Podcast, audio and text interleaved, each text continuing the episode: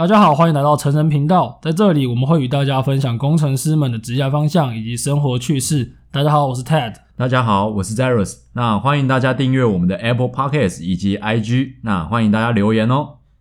好，没错。那如果是第一次见面的朋友，请帮我们做一个留言与评价，我们会需要大家把我们推到更前面。好，今天的内容我想是比较生活化一点，想跟大家聊聊，就是一些工程师们，这大家常常会讲现在工程师，你有听过一个词“科技新贵”吧？小时候，欸、对啊，小时候比较常听到“科技新贵”这个词，嗯，但是现在慢慢越来越少人讲，真的，真的越来越少。对，没错，其实有很多原因啊，包含最有名的就是就是不发股票，改发分红，费用分红，费用，对，那其实就差蛮多的，嗯。就是我们以前曾经那个荣景就没有那么爽啊。我这个我地方要分享一个小故事，有一次我跟一个学长，他三十几岁的时候从联发科退休。那刚好他是在台湾的黄金时期，嗯，那时候科技也是非常非常好。大概是在现在的十年前嘛？差不多这个时间。十年前嘛，十多年前啊，嗯、对啊，这是在更早之前。呃，详细的我我也忘记了，反正不不是现在，我确定。然后有一次我们出去的时候，哦，我们就聊到现在台湾景气其实没有像以前那么好，工程师也没有拿的那么多，当然也没有以前超了。听他们讲，以前蛮恐怖的。嗯。然后那时候徐安就说：“对啊，我们现在我们以前拿的可能是你们现在五六倍吧。”然后我就聊一下说：“对啊，如果你现在进去联发科，你第一年大不了就一百五吧。”然后他要说：“哈，只有一百五，那可能那可能不止五六倍。”我心想：“我靠呗，五六倍，五六倍，你一百五哎！而且还有一个地方，一个东东西是通货膨胀。嗯，假设你每年通膨率两趴来讲，其实我们现在的一百万年收百万是以前的年收多少万？maybe 八十万。”那我们未来的年收百万，也可能只有现在的年收八十万，所以钱是越来越薄的，越来越小啊，对，越来越小。嗯、但是你的物价是越来越高的，所以你的真实真实购买力其实是不不增反减。嗯，这个时候科科技新贵这个词其实已经有点消失了。但是在台湾来讲，我觉得工程师的薪水相对还是算稍偏高一点，就没有说到非常高，但我觉得比大众比平均薪资好是不少啊。如果以其他产业来相比的话，走科技也还是相对会多了。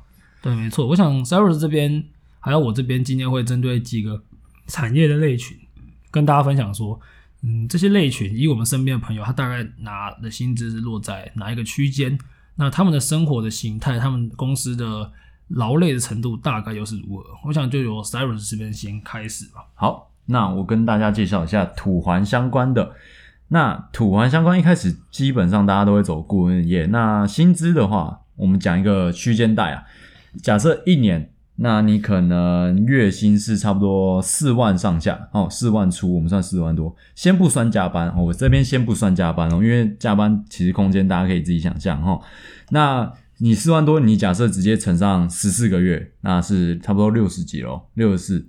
那你再加上一些加班，你假设每个月加多一点，可能加到四万五三。好奇哦，四万多是底薪还是全薪？就是它是哦，对，它是有含津贴的。它就是底薪是比较低，然后加一堆有的没的。对，它是加一堆有的没的。所以你这时候加班就变成是用底薪，底薪算，然后乘一点三。那其实底薪算是蛮蛮低的哦，蛮蛮蛮累的，其实算是蛮低的。那你这样算的话，一年大概七八十左右。哦，七八十左右，差不多是这样。那顾问业其实加班加蛮凶的，像我朋友他们在顾问业，有时候 case 一来，然后你对的是公家单位，那你赶的案件要非常赶，一直一直在加班，那有可能你六日都为了要这个 case，你可能要去公司哦。那你就是会变成说，有时候狂一点，就是可能一到五，你也会十点才离开公司，晚上十点，就是很急的时候。对，OK，这边在讲到一般人。很多人会想而反而去转考公职，那公职第一个弹弹性时间上下班嘛？高考嘛？对，高考，高考，对，高考，高考是明定薪资嘛？明定的，明定的，对啊，就是你一开始先志愿分发嘛，分发一些单位，你可以先选，嗯、那其实薪资差不多也是四万。六差不多，除非你是你是考到比较好的名次，你可以选一些特别加级单位。对，你可以选一些特别可以帮你加个一万多，大概五六万。有有一些是这样比较好的。那嗯，我们不要讲说一些很特别的，比如说什么司法官还是什么的，那个就是特别特别少名额。那那个有些会到什么一百万，一进去就一百万。我觉得司法官可能不止，司法官感觉蛮屌的，就是侦 侦查官什么鬼的，调查官，调查官，调查官，我我知道，对啊，那一进去就八万，但是对那比较多一点，但是那个名额超级少。嗯，因为非常的难考，那个我觉得就先不讲，我们就讲一般高考三级这种这种等级就好。嗯、你弹性上下班的时间其实不错，有时候你可以七点半到九点半之间，诶，也没有那么长，可能呃，但是也差不多这个时候。你要看地区，其实工资蛮看地区的，拿薪水都一样，但是弹性上下班真的不错。呃，有一些没有，可是我说业务的劳累程度，如果你在台北市政府干，嗯、我觉得应该不会太轻松。可是如果你在一些乡下的，区公所，那可能就比较轻松。老老实讲，也要看单位。有些台北的，我有朋友也是算蛮凉的。他比如说今天想要早点，那他早点去公司，嗯、就可以四点半就下班喽。哦，你你你哦，你的弹性是指说还是要做满八小时？可是你可以你可以决定说早一点去，早一点走。对对对，OK，这个我了解。然后薪水的方面，其实坦白说，一开始会比顾问的算是有相对好一点，因为毕竟公职的话，第一个加班费绝对 OK 嘛，绝对让你报。嗯、那就是说，有些顾问业其实是加班费不会让你报。是。对，这蛮黑蛮黑暗的。那我觉得公职算是一个相对一开始出入来说，薪资水平算高一点点，但是 比较不用那么加班。你觉得生活比较爽一点？对，我觉得好一点。那相关的，有些人会选择转行，那转行就是转到科技业，因为他向前看嘛，对不对？那很多人就会转到 TSMC，因为 TSMC 台积电最近就是一直在征收新血、哦、啊，非常缺人，狂找啊。对，那你去到台积电。大家也都知道，就是那个公式嘛，九十、一百二、一百五，那就照这个公式去走，不会差太多哦。那累的话，其实要老实讲，都是看单位。那大家觉得看单位这个词很很愤，就是觉得说，哎，每次都讲看单位。那这边就讲一下，其实一般来说，如果你在一些很新的厂，那你会特别累，因为一开始新的厂你在 run 的时候遇到的问题会是很多的，因为你前没有前面的前辈来帮你挡嘛。就变成说你是现在要挡，其实 PT 有个词啊，就产线三宝。哎，对，在产线的就会比较待比较晚，会会待比较晚。对啊，啊，如果你要在新厂，会待更晚。啊，如果你是已经 run 了七年这个黄金。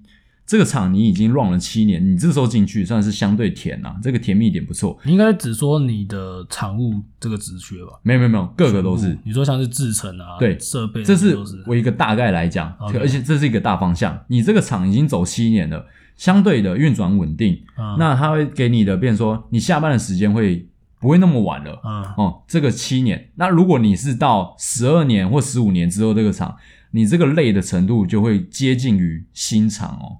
出很多问题的，会出很多问题。你一边是一直要在维修，一直在 maintain 这些东西。OK，所以黄金最甜的是七年。那接下来最就老厂跟新厂其实累的程度不会差太多。当然新厂还是会更累，这是肯定的。好，给大家一个方向。这天它台积电啊，然后联电这种，它算是科技业的工厂。那工厂来讲的话，台湾以前也是一些加工蛮厉害的，反正就是船产蛮多的。嗯，那我觉得船产它的工厂，你可能也知道轮班，但是你拿的薪水应该是会差台积电蛮多的。哦，真的不少哦。对，我有朋友，他也是加班加到快爆掉，然后大概就三四万，那也是蛮累的。不过说，也不是说船产就没有它好的地方，有些船产是待起来是蛮舒服的。那我觉得船产是蛮看老板。欸，我不得不说，嗯，有些传产真的是爽到大家都不知道，但他其实它超级爽。我有朋友在传产，他们上班都可以一直划手机，就真的很闲没事。我有朋友现在就这样，他上班都在看，真的就是这样看 YouTube。可是月薪也是有到五万的哦，也是有到五万的这种传产。对，这个可能是要请大家自己去发掘啊，因为你知道吗？爽的人通常不会特别去炫耀。哎，真的，这个就比较难去查到。对，大家大家查到就查到那些就是。以台湾来讲，最终查到台积电吧，第二场查到联发科，看全世界都知道他们现在拿多少，全世界都知道。嗯，好，那那我觉得工厂是有它辛苦的地方，因为你知道吗？工厂它就是要制造东西，那制造东西停下来就是烧钱，所以它会有这样的可需要。那以另外的科技业来讲的话，我觉得可以大概分成两种，有系统厂跟 IC 厂。那系统厂就是一些做产品，你可以想什么什么华硕啊、宏基啊。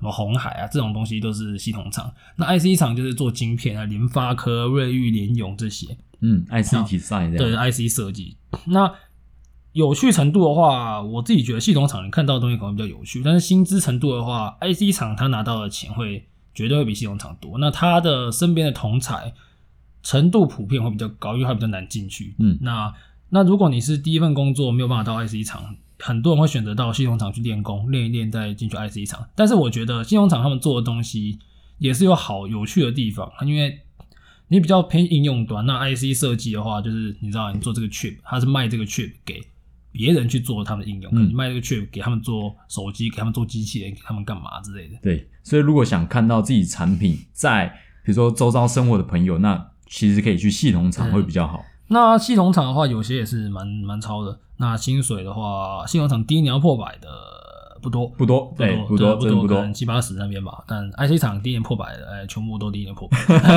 也没有啦，就是听一线的，因为我二二三线的我不太确定。但是二三线，你不要看它是二三线，有有些也是蛮好，薪水不低。对，我记得我就二线相对又凉。我哎，我不确定，但我记得二线的好像也是可以破百。那一线的话，可能就可以冲一百五，都有可能。就看如果你加班。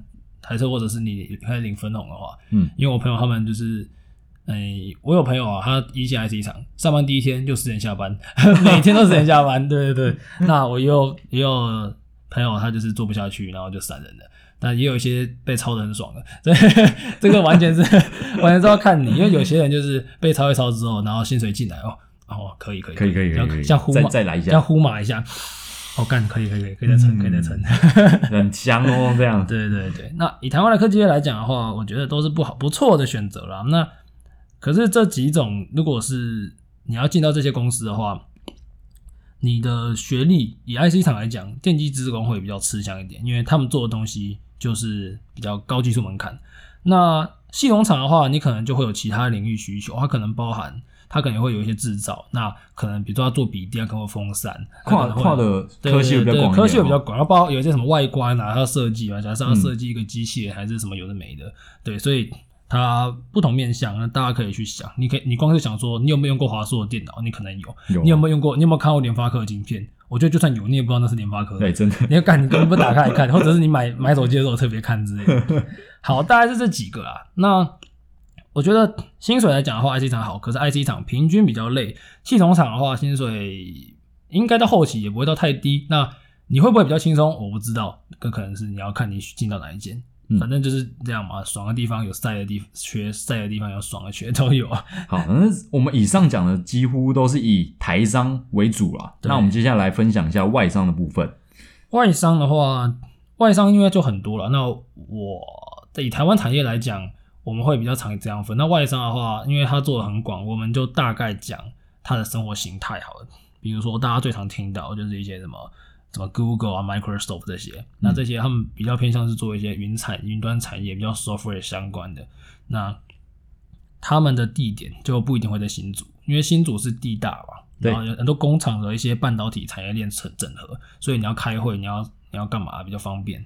那他们这种其实对口都对国外，所以其实设在哪边也没怎么差。嗯，那像新徐嘛那一颗就一堆。然后呢，如果有外商来讲的话，平均底薪会比较高，但是他们没有台湾所谓的分红，他们可能是分股票。那整包加一加，应该也是不错高。分股票我还觉得比较好，就是不错高。那以我目前在外商这些朋友经验，就是以新人来讲，大概就是跟。IC 厂是差不多，嗯，那工时的话应该是比较少一点，少一点，对，比较比较自由，对。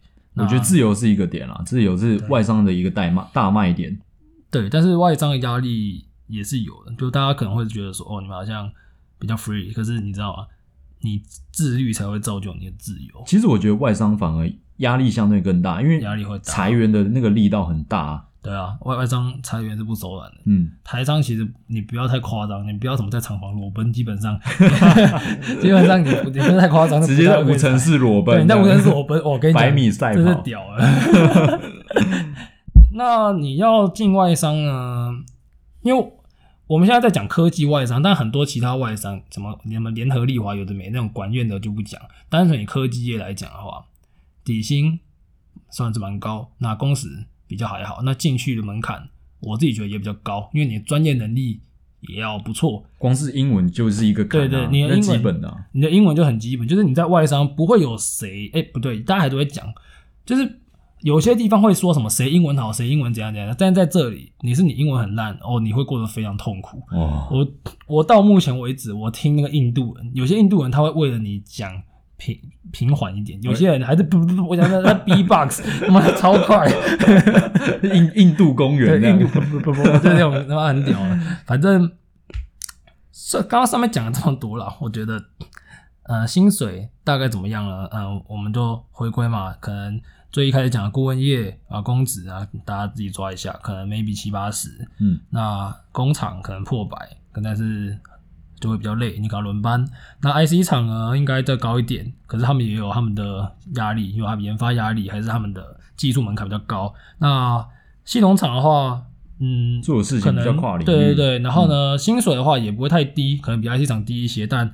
嗯，就没有那么高。那外商来讲的话，你需要的门槛就是你的语言能力、你的专业能力必须好，沟通能力好，专业能力也必须要能帮助你辅助工作。那给的待遇也是不错。嗯，那刚刚讲的都是薪水的部分啊，我们还是必须回归到说，你今天找一份工作，你真的只看钱吗？你觉得钱是最重要的吗？我觉得它可能是 maybe 是第前二重要，感其实也没几个可以选，前几种真的蛮重要的。但是其实。其实你一开始你是你连工作都还没工作过，你一开始可能会觉得啊，我缺钱啦，我就是要钱，所以我就是以钱为重要。但你工作三个月之后，你会开始觉得拥有自己的时间是很重要的。对，这个我是蛮认同的，因为你工作跟你的生活必须平衡。那像我有朋友，他们每天都是在公司待十几个小时，那会变成说你回家就是睡觉哦，真的很累啊。你早上醒来就进公司。对啊，就是生活只有只有工作。对啊。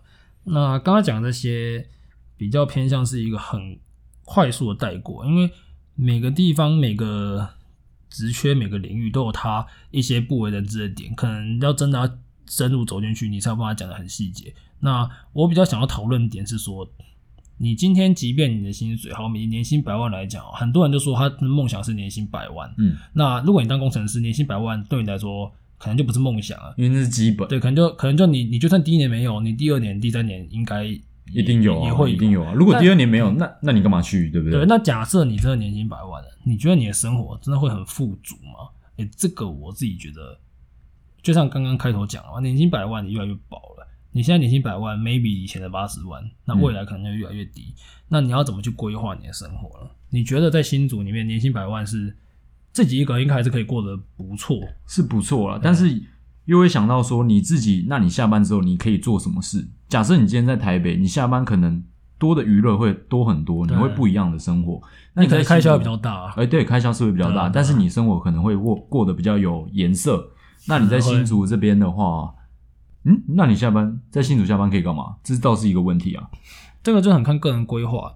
那以我目前我看到身边的人来讲，耍宅居多了，大部分都是有有些人也可能也没在运动，就是直接下班回家都很晚回家，对啊，然后回家直接睡觉这样，那会变成说你你想想看哦，假设你的人生的黄金十年，你就在这样上班下班度过，那不是说不好了，只是你会不会觉得有点空洞？我自己觉得现在斜杠青年这个词这么红，其实也是打中。大家心里的想法，你不会想要自己生活只会有一种形态，啊、你的专业也不会只想要有一种，你会想要有多一点不一样的人生体验。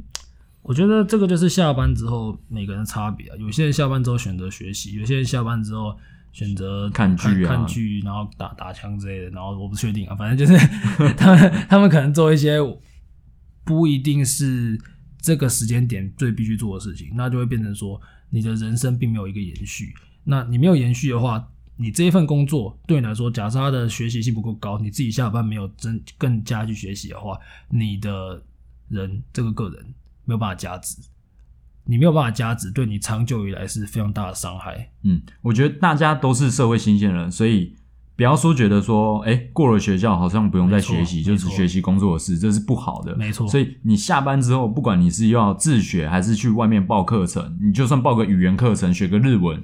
你学的爽，可是你坦白说，你价值也在提升。其实这就是一种投资，每一件事情投资是复利嘛。你今天假设你今年获利年获利十趴，你十年之后是几趴？那同样的，你今年的语言每天进步一分，十年之后是多少分？